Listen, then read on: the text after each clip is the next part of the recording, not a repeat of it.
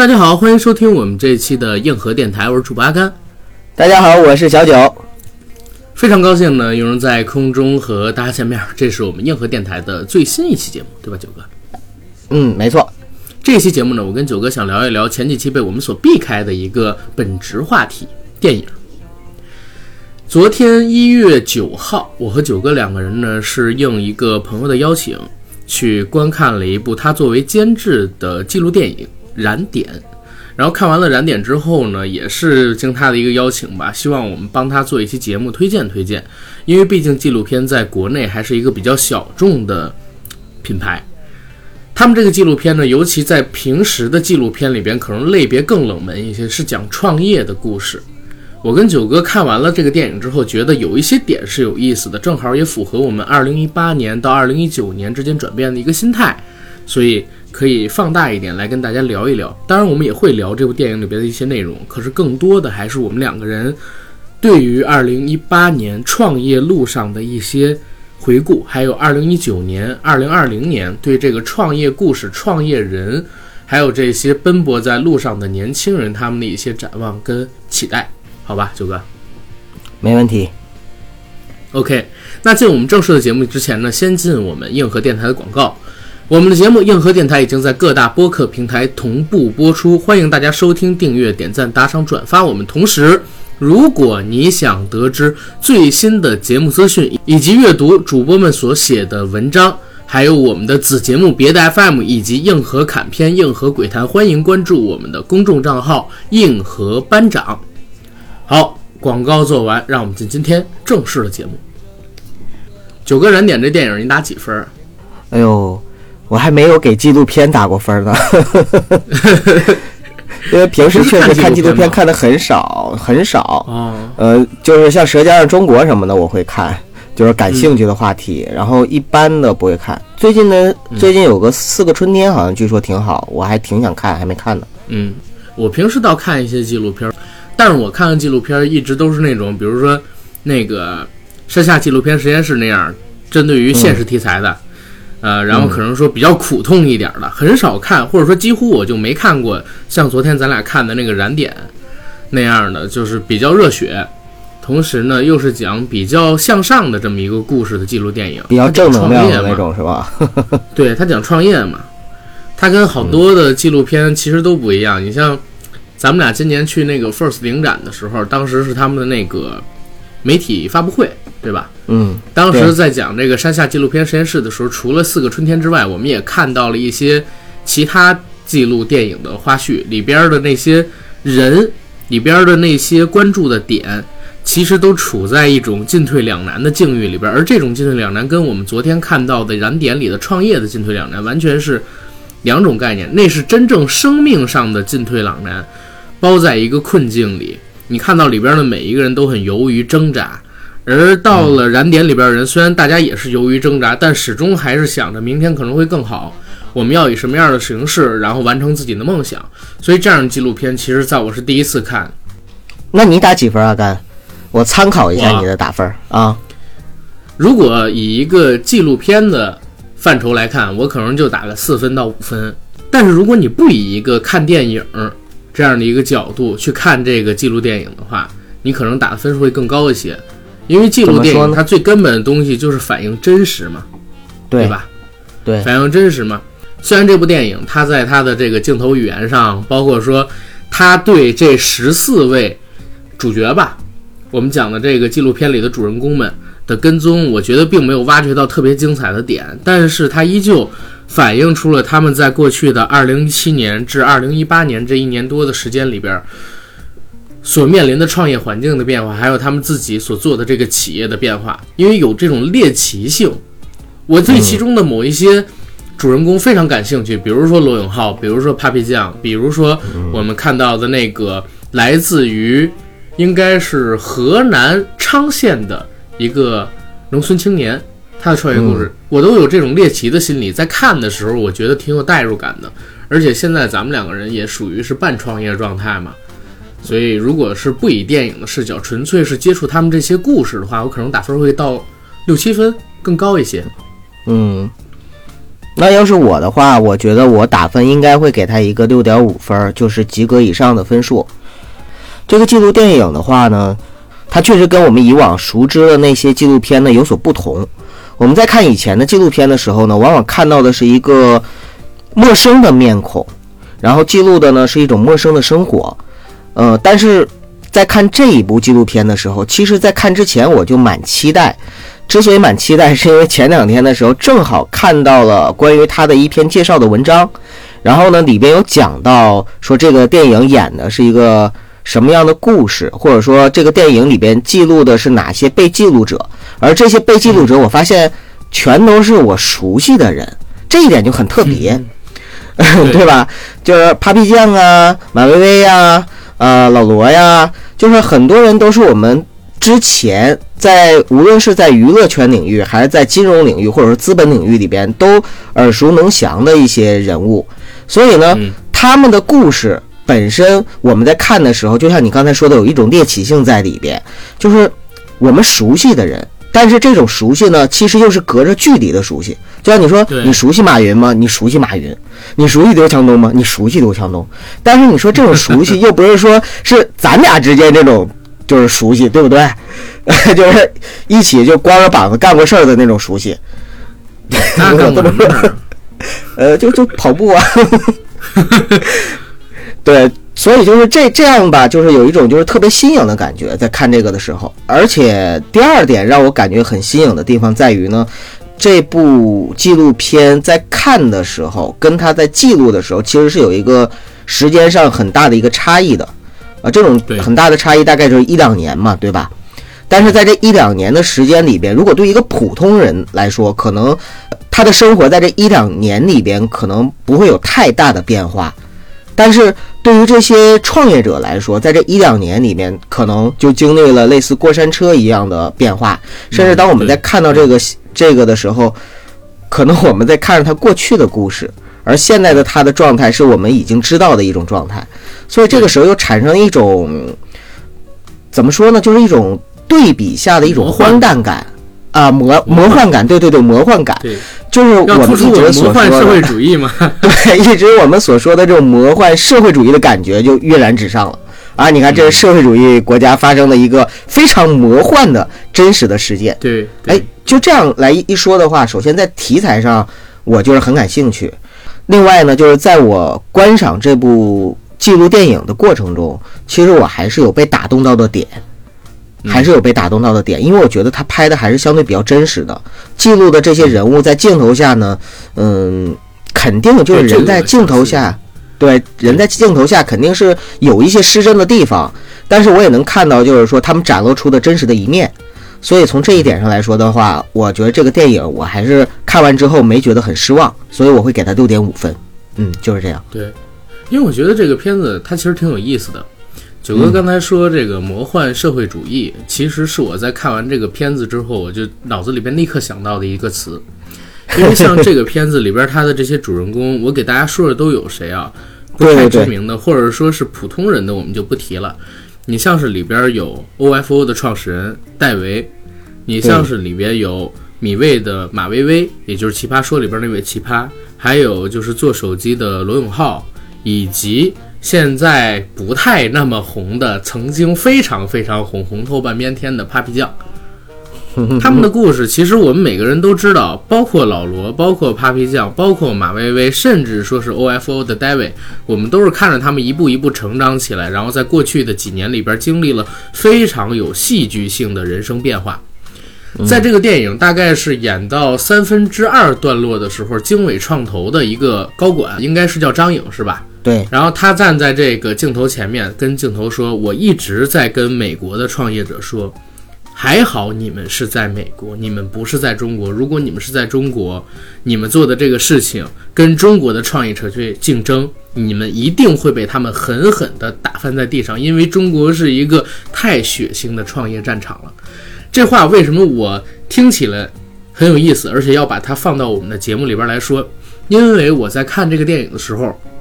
回想这些创业者跟国内这几年发生的一些变化，我会觉得这句话说的太对了。从大概是四年前、五年前，现在应该说五年前、六年前了，因为到一九年了，咱们国家提出了什么概念呢？叫做大众创业、万众创新。无数的年轻人开始奔赴到创业领域，然后去做一些事儿。那这几年里边，我们有什么样的风口呢？你像共享经济，然后智能手机、移动互联，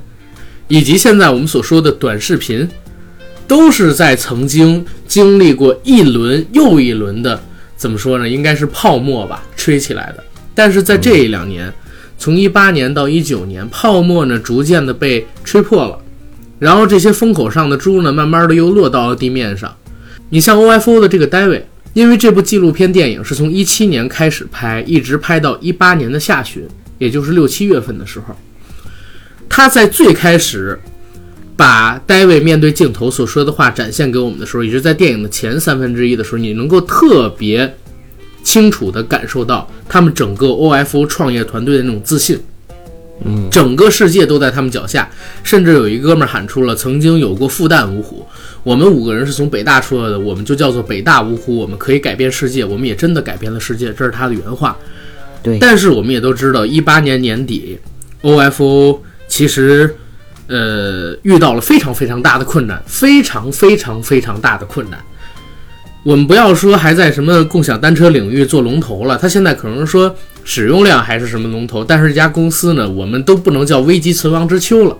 遇到了这样的困难。而到了一八年下旬，也就是镜头走到后三分之一节奏的时候，再采访戴维，你能很明显的感受到他们那种焦虑，跟一七年时候的那种意气风发完全是两个状态。而这种一七年和一八年的落差，又伴随着全中国人民，我不能说是他们仅仅。这十四位创业者所面临的，而是全中国人民所感受到的，一七年跟一八年之间的巨大落差。我们所有人都在这个时代的裹挟下作为浮萍，然后飘着往前走。他这样，我这样，九哥这样，所有人都这样。所以你在看这个的时候，你会说，只有在中国才会有这样的创业者，才会有这样的市场，然后才会在可能说短短的一年、短短的一年半的时间里边。就会让这个市场，让这些创业者的心态，让这个创业者他的人生境遇有这么大的变化。所以出来之后，我说哦，魔幻社会主义通过创业者这个时代里边，可能说最优秀、最敢闯的这批人，其实体现的是淋漓尽致。而且这个片子还有一个很魔幻社会主义的地方，就是其中有一个主人公，我们刚才说的来自于七八线农村的一个。二十七岁的年轻人，这哥们儿呢，他是十年前零七年的时候第一次来到北京，当时是跟家里的父母一起做泥瓦匠，真的就是在工地上面干活。先开始是怕他妈累，帮他妈去抹灰，后来呢就替他妈来这儿干活，但是他没有放弃自己的理想，回家用功读书，最终考上了大学。大学毕业之后就开始进行创业，已经连续创业好几次了。虽然他的家境并不是很殷实。父母也不能给他太多的助力，他目前的生活状况还是很清贫，但他始终没有放弃过自己的创业梦。而在电影的中途呢，呃，因为这片子我们知道他的这个投资方里边其实是有经纬创投的，对吧？对，啊，所以导演呢也是找了一些渠道，让他见到了经纬创投的张颖总，跟张颖总讲自己的创业概念跟自己的创业项目。但是作为创业的大佬。天使投资人张英总，呃，只是简单的跟他沟通了几句，就回绝了他的融资需求。而到了影片的结尾结束之后，在张英总还有电影的主创上台，跟我们讲述他们拍摄这部电影的心路历程的时候，呃，张英总说：“我看完了这部电影，我发现原来他跟我分别之后，这个孩子依旧在继续自己的创业路，然后依旧。”在想不同的创业点子，并且把它加以实现。我不知道他经历了这么多的辛苦，也并不知道他背后承载了这么多的辛酸。但是你们知道吗？其实这个电影里边还有一个非常有意思的点，但是没有拍进去，那就是这个孩子曾经在四五年前买过一百多个比特币，现在的这个价值大概是有六七百万人民币。但是呢，在电影结束的时候，他把密码给忘了。所以当时我们没有把这个镜头给拍进来，而现在呢，他想起来了。这句话说完了之后，其实我跟九哥，我们俩当时是很是震惊了一番。我们不是说这个什么傻人有傻福，而是我们真的就是觉得人的境遇，你不能以一时去论。因为在这部电影里边，这个男生他最痛苦的时候，或者说是最举步维艰的时候，呃，他跟他女朋友住在一个可能说二十平米左右的房子里面，然后呢，屋子特别的破，甚至说。卫生间的瓷砖都是坏掉的，因为要修瓷砖，他们几个人搬到了，呃，类似地下室那样的地方，待了一周之后，实在是太冷了，从那儿回来，两个人在回家的路上，在车里还在因为一块二的商业用电到底用了几十块钱，每天是不是应该一直插热水器，还是只有晚上的时候插几小时热水器，而闹了一些小小的别扭，而闹了一些小小的别扭，可是，一到了。结电影结束之后，说到这个故事，你就发现哦，其实人生中很多事情还是充满希望，而且有一些突如其来的、完全不在你意料之内的东西会打破你人生的布局。那这些东西，这些未知性，就是人生中或者说创业路上最有意思的东西啊。我们当时讲这个的时候，我觉得这个电影有意思的点其实还是蛮多的，可以聊一聊。虽然它技法比较一般，但是它让我们。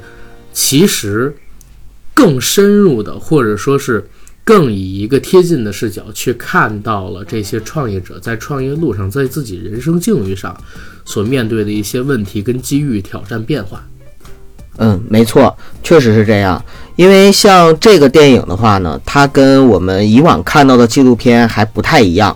比如说，我看了这个《舌尖上的中国》，看完之后就是流了一地的口水，然后呢，对我们中国的美食呢产生了非常浓厚的兴趣，对吧？嗯，呃，探索欲产生了非常浓厚的探索欲。但是其实呢，它也仅仅是呃满足了我的一些就是呃在艺术上面的一种一种观赏的感受。但是这部电影呢，因为它恰恰是可能我跟阿甘我们这样的就是年轻人，年轻一代。恰恰是它的受众，所以呢，我们在看这个的时候呢，往往就是有很强烈的一种代入感。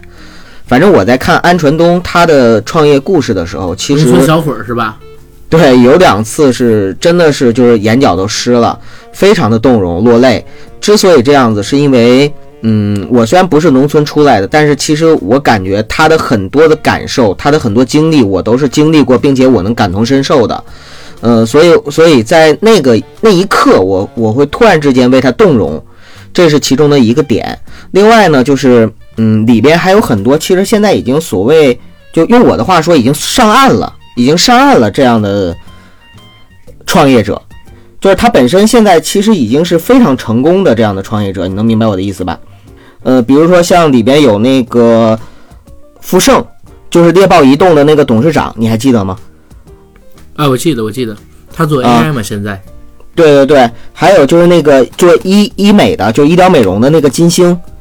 就是还有像唐岩，就是他们都是默默的那个唐岩，他们都是其实相当于是创业已经成功了，只不过呢，在创业成功之后，他们有更大的追求。他们并不是说，呃，就是像农村小伙那种，我要靠创业改变命运，因为他们已经是社会的上层阶级，但是他们仍然呢，就是在创业的道路上始终在不断的去探索和追求更新的领域。嗯，其实他们的身上，我在看的时候，让我学到了很多的，怎么说呢？可以说是创业者的一种共性，或者说创业者的一种。素养，这些是我觉得以前在职场里边，我作为一个打工者的心态的时候，我是从来没有考虑过的一些事情。而在这一两年里边，我开始渐渐的去考虑这些事情的时候，我会发现自己有很大的差距，然后需要学习的地方有很多。所以在看这部电影的时候呢，就是他们身上的这些东西，也是让我能够产生很强烈的一种想要去更加提升自己的欲望的冲动。对我跟你说，阿甘特别逗。因为这部戏啊，就是我在看之前，我发了一个朋友圈，我说我很期待看这个电影，呃，然后呢，结果呢，就是静哥哥就在下面留言说这个电影什么时候上？我告诉他一月十一号上，然后他说好，我带我们公司的所有股东去团建。我说你你去哪儿团建？他说我去看电影啊。我说你看电影就叫团建。静哥哥，这个电影，朋友，呃，对对对，是我的哥们儿。啊，就是他他也是创业者嘛，而且是一个现在已经比较成功的创业者，然后他就他就对这个题材就非常感兴趣，所以我相信可能是在创业路上的，无论是老板也好，还是呃不是老板的创业者也好，他们其实可能对这部电影的话，他受到的触动会比普通人可能来的会更更强烈一些吧。对对，因为我看这部片子的时候，我觉得很有意思啊，就是它分别代表了几类创业者，呃，比较浅显的就是你看啊，有做这个人工智能的，有做短视频的，有做新实业的，比如说智能手机嘛，然后也有还有像我们一样做知识付费的。啊，对，做知识付费的，做这个共享经济的，它表象是这几个，但是其实它下边还有对于这些创业者的分类，比如说它有。呃，连续失败的年轻人，渴望成功的，也有意气风发的年轻人，在创业之后遇到了一些困难阻隔的，然后也有已经功成名就的人，在自己的企业面临一些困境的时候，或者说面临企业的发展进入到一个瓶颈期的时候，选择再度挑战自己，重新出发的，还有一种就是在做。绝大多数人都不理解，甚至说是不支持的。但是呢，呃，他自己认为这个东西是正确的。这样的创业者，他是在表层不同行业之下，又埋藏了他们不同的属性，各自的属性。就是在这部电影里边呢，还有一位主角叫金星，他所做的企业的类型呢是整形，叫新氧，是目前国内比较知名的一个呃同行业里边的一个 APP 吧。最近我身边有一些朋友。女生啊，然后毅然决然、义无反顾地踏入了医美这个行业。我也不知道他们这医美行业到底是干什么的。但是我昨天看那个电影的时候，我看到金星说了一句话，他说：“很多人觉得整容在现在的国内还是一个不被支持的态度，包括整容这个词在国内都是贬义词。我认为人工美不一定比得上天然美，但是一定美过自然丑。”对，这是他说的一句话，我觉得哦，好有意思啊！当时他在说完这句话的时候，当时不是他先说的，是一个在他们那儿整过型的一个，呃，算是小达人吧，他们那儿的一个网红，现在也是他们那儿的代言人，跟着镜头面前说出来的话，给镜头看自己以前没有整形时候的照片，说：“哎呀，人工美一定胜过天然丑。”我跟九哥说，九哥，这虽然是毒鸡汤，但说的是实话。对吧？但说的是实话，没错，啊，人工美不一定就能美过天然美，甚至很多情况下，人工美是比不过天然美的。但是人工美一定比得过天然丑。能说出这样话，能抓住这样商机的，其实就是像我们说的金星这样的人。其实我非常理解啊，我非常理解他为什么能够成功，因为这个片子里边。金星出现的第一个镜头，他是一个男性，他是一个男性。我先说一嘴啊，叫金星的毕竟都是男性。呃，他是第一个镜头呢，出现在一个手术室里，他在做面部的脂肪填充。我不知道他是为了拍这部电影宣传自己的企业而亲身上阵做的这一次微整，还是说他自己一直都有让自己变得更美的这样一个习惯？但是如果是前者的话，我认为。他是一个非常非常可敬的，而且他是一个非常敢想敢干的创业者。我觉得叫金星的都很可敬。通过这样的一个记录电影，然后他呢，呃，一是打开了自己企业的知名度，第二呢，其实或多或少会改变一些大家对于他所从事的这个整形行业的一个评价。我最起码看完了就是，我觉得是的，每个人都有追求自己美的权利，对不对？而且。他在里边还讲述了一个观点，说你们都觉得那些什么整容女啊，什么这个那个的，呃，好上位，是吧？容易得到成功，但是人家整容也是花钱了的，人家整容也是挨了刀、削了肉、往鼻子里边垫过东西的，对不对？人家也是受过苦的，人家现在的荣耀是通过自己受苦换来的，你也可以受这苦。他当时说完了之后，我想，嗯，确实是啊。嗯虽然是毒鸡汤，但人说的是实话，这就又符合了我自己的一个态度。我特别服，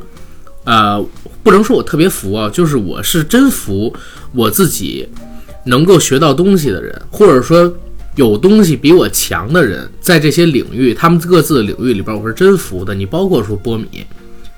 在他的领域里边，我绝对是服的。当然，有什么其他问题，我们我们再从其他层面去说。但是我一直服比我强的人，最起码在他的专业领域里边。如果说我做的不够好，那只能说是我自己的一个问题。就像这哥们说的，有关于整形的一个评价是一样的。哎，我觉得这部电影其实最有意思的地方，就是虽然它有一些修饰的成分在，虽然它可能不像那些我们之前看过的什么呃大同市长啊、什么四个春天啊，然后等等等等纪录片那么美，镜头语言那么好，甚至它由于太多的关注了。呃，这些主创的个人表达，而镜头篇幅很少的放在他们的日常工作状态当中去，有点稍微的失真。作为纪录片，但是你还是可以感受到，哎，原来这些人他们成功是有理由的，他们作为创业者是有跟我们平常的老百姓，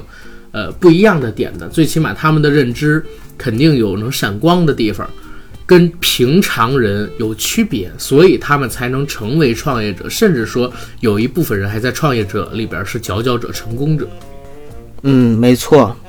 看来我们两个人看了这个电影之后，都还是挺感慨的。阿甘，你身边有没有就是也是创业者，然后在创业道路上的一些故事，能跟我们大家分享一下？当然有啊。其实我身边也有一个活生生的例子，他也是做内容创业的。这哥们儿跟我其实年纪差不多吧，他是在一六年开始做的这个有关于内容的创业工作，然后从踏上这条路开始，呃，基本上我所认知到的他跟过去就完全不同了，啊，几个层面的变化。第一个呢，就是变得会特别忙，啊，平时呢还能跟呃朋友们一起吃吃饭、喝喝酒、出去玩一玩。后来他创业之后，基本上就变成了。呃，我们约他约不到的这么一个状态，包括说是周一到周五的晚上，都约不到了。他都是跟着自己的朋友，或者说跟自己的同事一起去做自己的工作上面的事情。这哥们呢，原来是就是本职工作跟这个创业两头一起做，用业用那个业余的时间，其实跟咱们很像啊，跟咱们很像，在做这方面的事情。几年的时间下来，变化非常的大。因为在他们做的这个内容创作的行业，竞争越来越激烈。呃，前几年吧，我们可能说，二零一四年之前，在国内移动互联领域做这种内容创作还是一片大蓝海。过了一五年，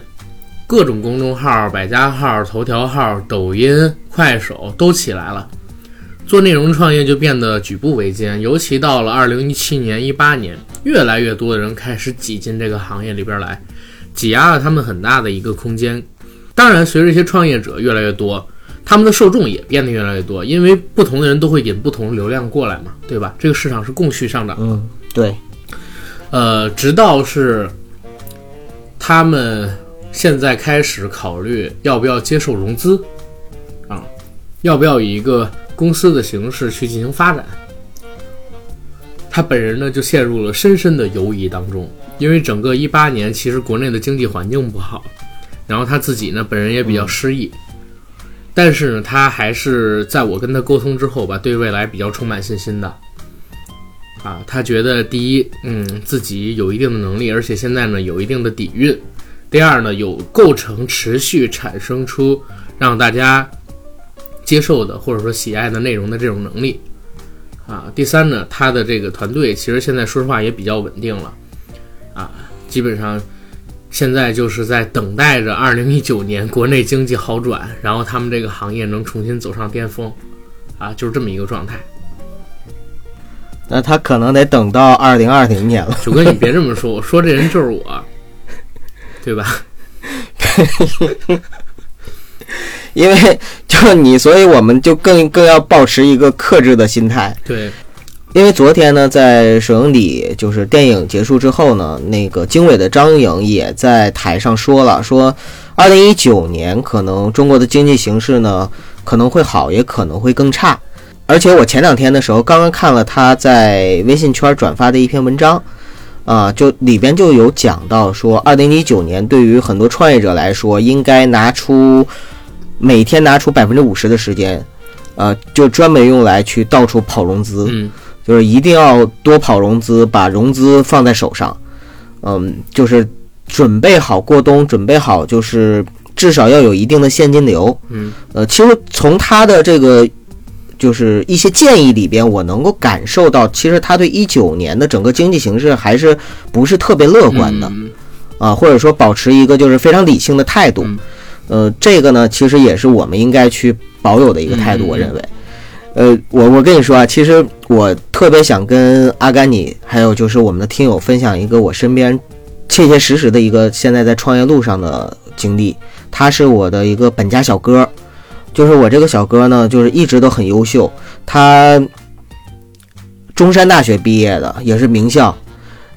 然后毕业之后呢，始终都是在相当于是国企，国企里边，然后做的呢也非常好。但是呢，有一天也不知道为什么，他突然想不开了，想不开了之后就是就是 想创业了，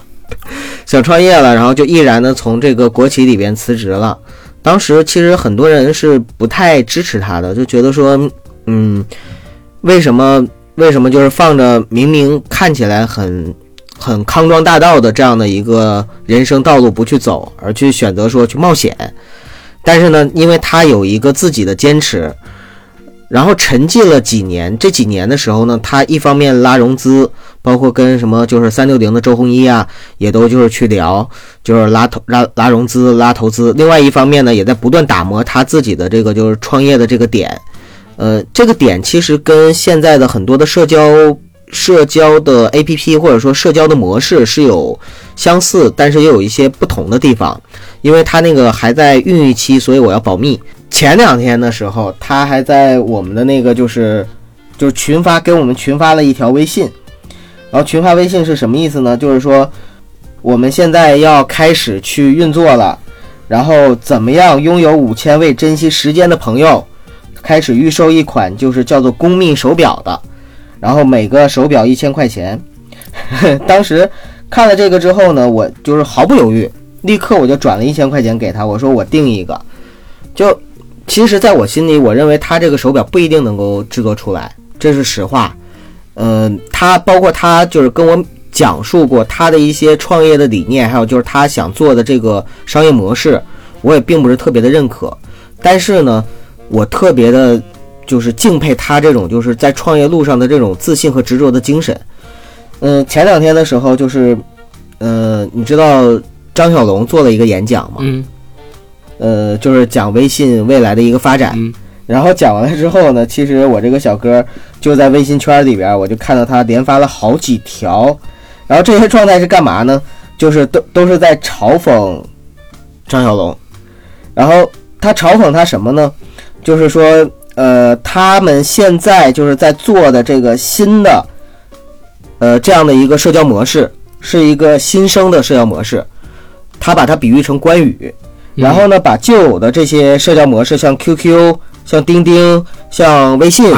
他呢就把它比喻成。华雄、文丑、颜良，就这种即时通讯工具，就意思就是说，我们这个新生的工具虽然说弱小现在，但是呢，未来一定会把其他的这种即时的通讯工具全都给斩杀掉。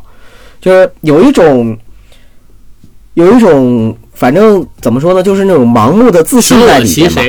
就是不能叫盲目自信，就是这种其谁。呃，这种反正就是有一有一种这种精神在里边。然后我看了之后呢，其实我也挺佩服他的。虽然说他现在呢在创业的道路上，而且呢就是嗯还没有任何的知名度，嗯，但是我相信，如果有一天他的产品真的研发成功了，然后他可能真的会改变这个世界也说不定。对，但是我我想说是这个样子，就是这个世界上永远都不缺少狂人，永远都不缺少妄人，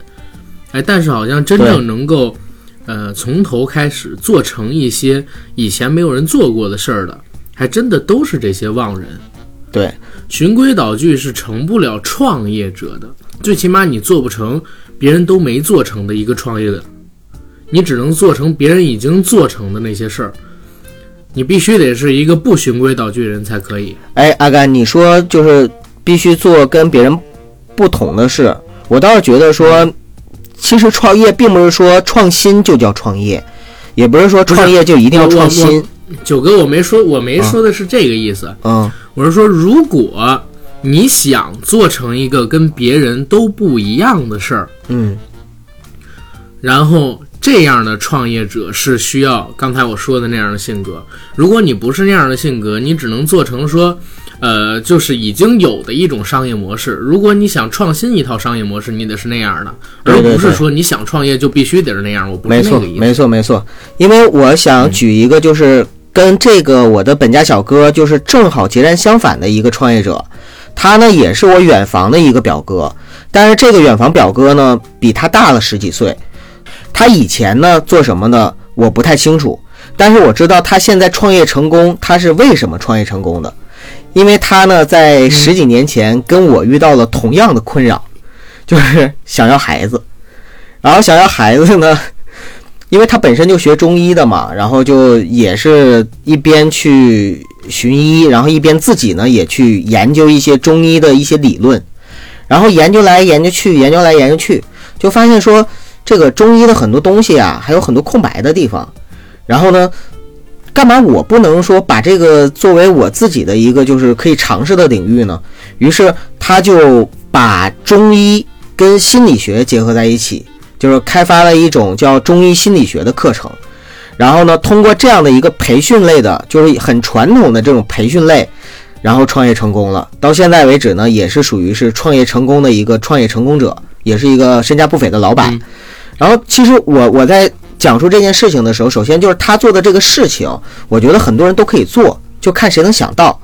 但是呢，对，就是他跟我那个小哥不同的地方，就是我那个小哥想要做一个乔布斯、马云或者说马化腾那样的事情，而而我这个哥哥呢，他就是很踏实，就是我就是想做一个呃挣钱，并且那个能够就是很快速的，就是有成熟的商业模式的事情。但他也成功了，在某种意义上，他应该也算是创业成功的成功者，对不对？当然，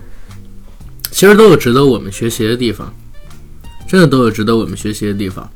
其实这两天我一直跟九哥聊，我说：“九哥，我给我们这个电台或者说我们的公众账号，我们这个硬核班长，我想了一个 slogan。”九哥说什么 slogan？我说：“年轻人接触世界的第一个窗口。”九哥说：“哎，为什么不叫为年轻人发声？为什么什么这个那个？”我说：“不行，因为第一点，我没办法代表年轻人，怎么替年轻人发声？人家到时候又骂你们，凭什么为我们发声？我们可以说，呃，年轻人认识世界的一个窗口，或者说年轻人认识世界的第一个窗口。因为如果你之前没有接触过这种类似的音频，这种类似的公众号，写神秘学啊，写什么这个那个的这种公众号。”那你来到我们这儿之后，你看肯定很多东西都是新奇的。然后我们呢都是年轻人在做年轻人的事儿，聊的都是年轻人的话题，然后解读的也都是年轻人当下的一些状态，年轻人的一些感受从我们嘴里发出来。就像我自己就是年轻人嘛，我说说我的感受。那这样的情况下，年轻人会犯错，我们也会犯错。就像昨天，其实就李哥也回北京了啊。昨天李哥回北京跟我们一起喝酒，我们一起聊，我说。呃，不是我说，李哥说，你们有没有发现咱们电台不怕犯错？哎，我说对的，我们的人设是可以犯错的，别的电台不能犯错，就是很多电台它是完全不能犯错误的，犯了错误之后人设就塌了，是吧？对，但是我们随便犯错，年轻人嘛，就是不断在错误当中成长。就像我跟九哥，我们就承认，我们经常会办一些蠢事儿，经常会办一些可能说。呃，不成熟、不理智的事情，但是谁的成长过程当中做的事情就一定是理智的呢？对，就像我们的节目的某些评论里边，啊，有人在攻击我们，那他回头几年之后再看，他觉得自己特别傻屌，这不也是在当时做了一些弯路上边的一些错事儿嘛，对吧？所以，就是我们也是年轻人，我们跟着年轻人一起成长，所以叫年轻人接触世界的一个窗口。啊，我们会犯错。然后我们经常犯错，但是我们在错误之中学习到新的东西，我们去成长起来。当时聊到这个的时候，我还挺有意思的。而且很多的年轻人可能是通过我们看到了这个世界不一样的地方，他长大之后，他成熟之后，可能他就离开了，离开了我们硬核电台，去寻找更广阔、更深刻的世界。但是他永远都不会忘记黑水公园吧。他永远不会忘记 他曾经关注过的这个电台，曾经就是倾听并且感同身受过的这样的一个声音。我觉得这个挺好的。对对对，我送你离开千里之外。所以呀，九哥，你知道吗？你昨天在跟我看电影的时候，你说阿甘，如果哪天你自己面对风投的时候，你有话说吗？我说我有话说呀。你当时还嘲笑我，行，那你去说，我真有话说。就刚才这套，我就直接跟他说。我哪是嘲笑你呀？对吧？我就是说我没话说，你说吧。不是，就是刚才这一套啊！而且我跟你说。可能各位都不知道，就是我们听友朋友都不知道，其实我跟九哥是属于胆儿很大的人，真的胆儿很大的人。举一个简单的例子，就在去年的六月六号，当时是呃某一个国内非常非常大，也是我们合作最久、合作最深入的一一个播客平台办他们的超级会员日。然后当时呢，我跟九哥作为北京的做的还算可以的这个。主播的一些代表吧，我们去参与了他们那个活动。活动的当场呢，呃，就是他们的 CEO 是吧？联合创始人 CEO 还是联合创始人？我忘了。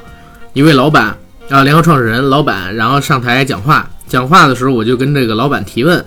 提问的时候，我就说一会儿能不能换您的微信？老板下来之后，然后我就主动找过来了。我说我要换您的微信，然后我要跟您谈一个合作，有关于呃。具体什么是具体哪方面的合作就不跟大家说了。然后呢，交换到他的联系方式，又要到了他们财务总监的联系方式，当天就建群了，担任推事儿。不管事儿成没成，但是可想而知，九哥我们的勇气，你知道吗？我们的勇气，最起码是我们从来不会怵一些事儿，敢干一些事儿。包括我们面对投资人也是一样的，只不过，呃，我们可能更多的是考虑如何保持我们自己本心。啊，这方面的事情，否则的话，我觉得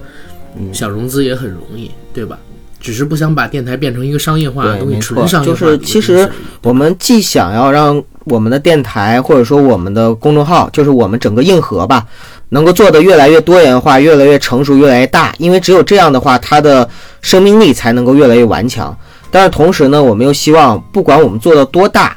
我们这个硬核还是最初的那个硬核。然后我跟阿甘还是最初的，呃，不忘初心的小九跟阿甘，真的是这样。但是我觉得阿甘，我们两个人是是具备创业者其中的一个素质的，至少啊具具备这一点，就是勇敢。对，勇敢，不怕犯错，真不怕犯错。对，勇敢，对，真不怕犯错。对，所以看完那个电影，对我，嗯，其实我跟你说，当时的触动没太多。但是我回过头去，就是数他们这个故事的时候，我觉得其实可以从他们身上吸取很多的东西，因为其中很多人的对，因为其中很多人的很多状态是我经历过的。你像 David，其实你知道吗？就是对，呃，一七年到一八年的上半年，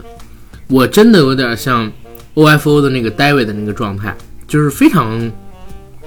意气风发，就是因为干什么事儿都太顺了。甚至你都觉得自己无所不能的那种感觉。当时东北人喝完酒之后呗，就我们 那不是喝了酒之后，整个东北都是我的。那不是，就是当时有一点点飘飘然了。后来呢，嗯，从一八年下半年开始，就慢慢的跌落，跌落，跌落。当然现在又慢慢的回升，回升，回升。但是整个心态上就有了非常大的变化。最起码我自己感觉，我这半年跟前半年差别是太大了，心态上也好，认知上也好。包括说说话的风格、做事儿的态度上面都有非常非常大的变化。确实，我们阿甘现在是确实稳了，就是很明显，他在这两年里边的进步非常的大。我觉得就是一八年，我觉得就是一八年，呃，因为一八年真是好好上一课。世界很小，啊，世界很小。阿甘就是在我看看一八年上半年，也就是三四月份的时候吧。呃，当时就是我跟北大的一个朋友，那哥们儿呢是他们北大以前同学会的一个，就是相当于是呃学生会主席。呃，然后呢也跟戴文很熟，然后我们就聊过。他聊到小黄车的时候，他就讲，他说他很担心。我说为什么很担心？他说我经常能看到戴维一个人骑着那个小黄车在学校里边转，然后我就觉得他的整个的状态给我的感觉是，好像不像我们看到的这个，就是或者说我们我们新闻里边感受到的那种状态。然后他说，戴维其实错过了很多机会，就是很多次他可以把这个。呃，比如说风投，呃，融资，或者是把公司就是以一个很好很高的价格卖掉这样的机会，对，然后就可能其实戴维还不纯粹是一个商人，就是他他的原话是戴维不是一个纯粹的商人，他骨子里边还是有他自己的一些想法的，就比如说你看我们在纪录片里边，戴维他把自己的办公室就挨着北大，然后说我从那个工位上我就能看到学校。然后他一开始的时候，这个车也是在学校里边推广，校园里边推广了一年，并且得到北大的支持。其实他还是更像一个怎么说呢？就是还还在眷恋着学校，眷恋着校园，然后对北大有很深情结的这样的一个一个创业者。所以说他不不是一个纯粹的商人。哎，这点我就跟你的看法很不一样，九哥，是吗？呃，有一些我是认同的，就是他对北大的眷恋，这些我是很认同的。呃，但是那九哥，你最近有没有听过一个名词叫“韩雪式自恋”啊？我听过，听过是吧？OK，那就好解释了。韩雪式自恋呢，其实是最近，呃，新生的一个名词。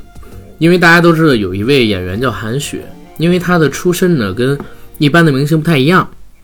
然后她对娱乐圈呢一直是保持那种，呃，用他自己的话来说，我不把自己当做娱乐圈的人。啊，对，不把自己的就是，你觉得她很平易近人，她很温婉，但是有一有那么一些些的时候，你会觉得她在秀优越。其实我昨天在看那个呃 OFO 他们那个片段的时候，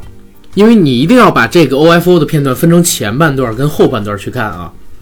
到了后半段，也就是说，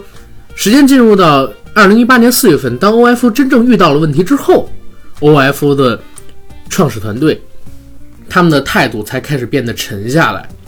而在影片的前半段，九哥刚才说那个对什么北大有眷恋啊，什么望着学校，在他们表述那段时，我知道他对北大是有眷恋的，但是更多的是一种呃秀优越，有一种秀优越，因为在二零一七年的时候，戴维是刚刚创下了整个共享经济领域的融资记录啊。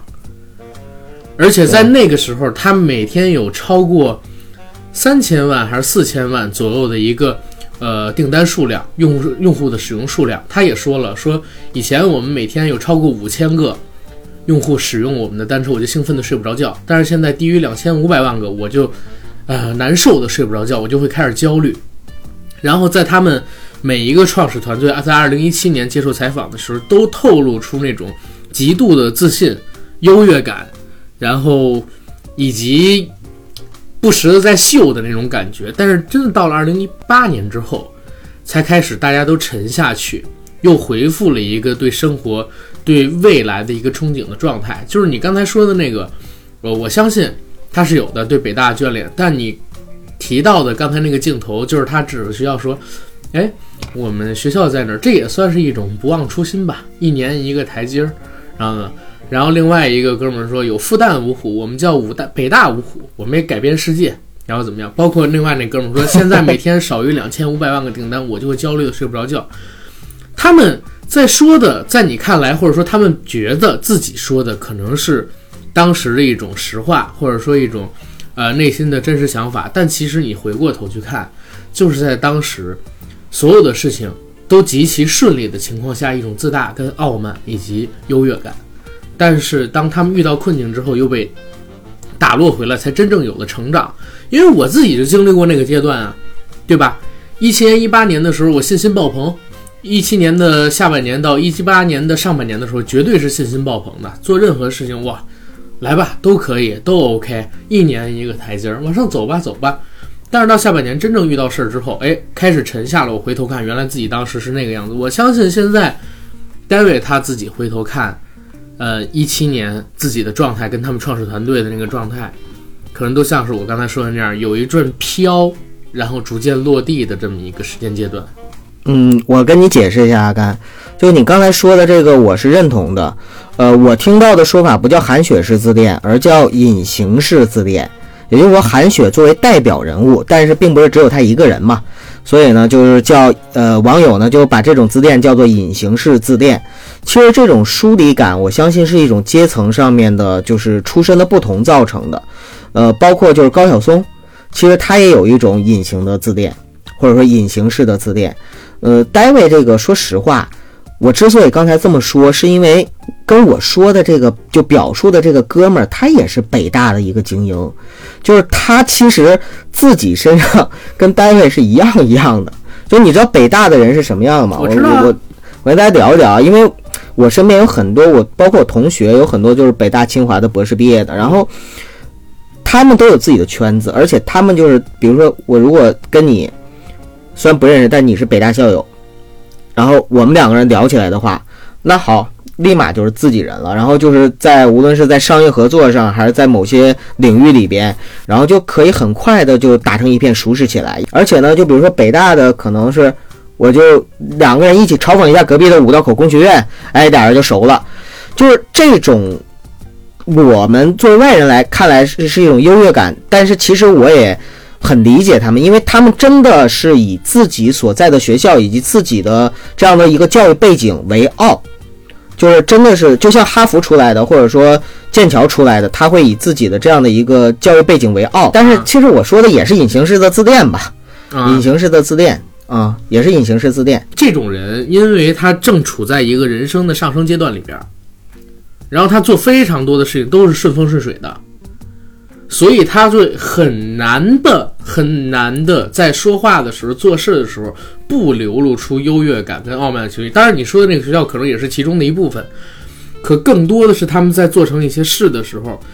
心里边所散发出来的那种优越感。但是这种优越感在他们遇到一些挫折的时候，呃，就真正的被磨平了。人都是在遇到这个挫折的时候，会逐渐的磨平自己的棱角，优越感也会逐渐的消失不见，而会真正的沉下心去做事儿。就像今年好像是罗振宇还是谁，大家在自己的呃，好像是罗振宇在自己跨年演讲上面提到戴维，说大家都说 OFO 黄了，戴维一蹶不振，但是你想想他才多大，还不到三十岁。人家未来好着呢，最起码比咱们多活好几十年。你以一个人生的维度上边，你不要以一个这一两年的维度上边去看他，你会觉得这哥们儿见过钱，做过成事儿，他想再起来比别人要容易。这个我觉得是有意思的。OK，然后回到我们说的这个燃点的故事，其实燃点这个故事，刚才我跟九哥说的很多，简短截说就是一个女导演。用了一年半的时间，从二零一七年的上半年一直拍到二零一八年的下半年，跟着十四位中国的代表不同领域、不同属性的创业者，去拍摄他们在创业历程，或者说已经成功但是面临转型的这种创业历程上边遇到的一些事情，而且他们遇到的这些事情之后是如何应对的，自己的境遇、人生的心态。又有什么样的变化？通过这部电影给记录下来了。我跟九哥在看这部电影的时候，其实呃想到了非常多的东西，有我们自己的，也有这十四位创业者的。因为这十四位创业者中有很大的一部分是我们看着他们成长起来的。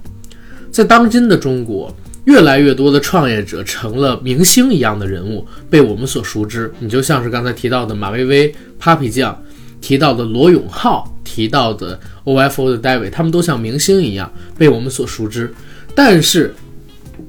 我们对他们始终是隔着一层薄薄的面纱。我们知道他以一个非常快的时间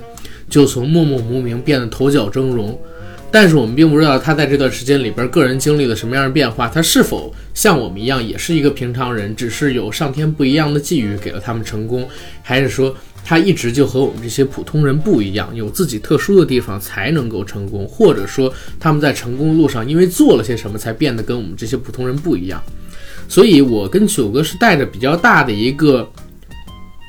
窥探欲、猎奇心理去看的这部电影。而在看完这部电影之后，呃，这部电影里边的一些东西，确实是对我们有了触动。对于时代的也好，对于中国的也好，对于我们这个社会创业环境也好，还有这些创业者本身的一些对于创业的感悟的分享也好啊，都对我们有很大的影响。大家如果有时间，哎，可以到电影院里边去收看这样的一部电影。这片子是几月几号上？九哥，就是在我们节目播出的今天。哦，也就是说，在一月十一号。这部电影就要上了，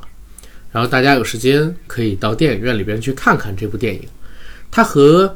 可能你过去所看过的所有电影都会是以一种完全不一样的观感来直击你的心灵，因为它讲述的其实是当今中国的年轻人最感兴趣的一件事情，那就是创业，对吧？哎，有没有可能有一些年轻人因为看了这部纪录电影之后，影响了他后面的人生呢？比如说萌发了我要创业的念头。有啊，然后这些年轻人呢，如果他想创业啊，如果他想创业，我给他们指一条明路，那就是参加二月二十一号到二月二十五号由硬核班长所举办的硬核坏小子泰国风俗游的行程。啊，我跟九哥呢，目前已经建了这个硬核坏小子泰国风俗游的微信群，里边已经有我们要去的这些听友朋友们了。如果现在还有人想去，欢迎加我们的微信群管理员 Jacky L Y G T J A C K Y E L Y G T，告知他你想去泰国玩，然后他会把你拉到群里，并且把阿甘或者说九哥的个人微信推荐给你。你在加了我们的个人微信之后，我们会发给你泰国游玩的整个的 PPT、行程帖、费用单以及所有的内容。大家各自买票，然后到泰国我们嗨嗨皮皮看看什么叫做嗯嗯嗯嗯嗯嗯和嗯嗯嗯，还有嗯嗯和嗯嗯，好吧？什么叫做万恶的资本主义？泰国什么万恶的资本主义？泰国是新兴的经济体。在面对我们这些已经脱贫入欧的这个叫叫什么呢？小资产阶级青年的时候，会以怎样的视角来服务我们，对吧？我们也去感受一把当外商的滋味儿，我们也感受一把两千年代初老美来中国享受时候的滋味儿，好吧？好，好，反正是谢谢大家了，我们下期节目见。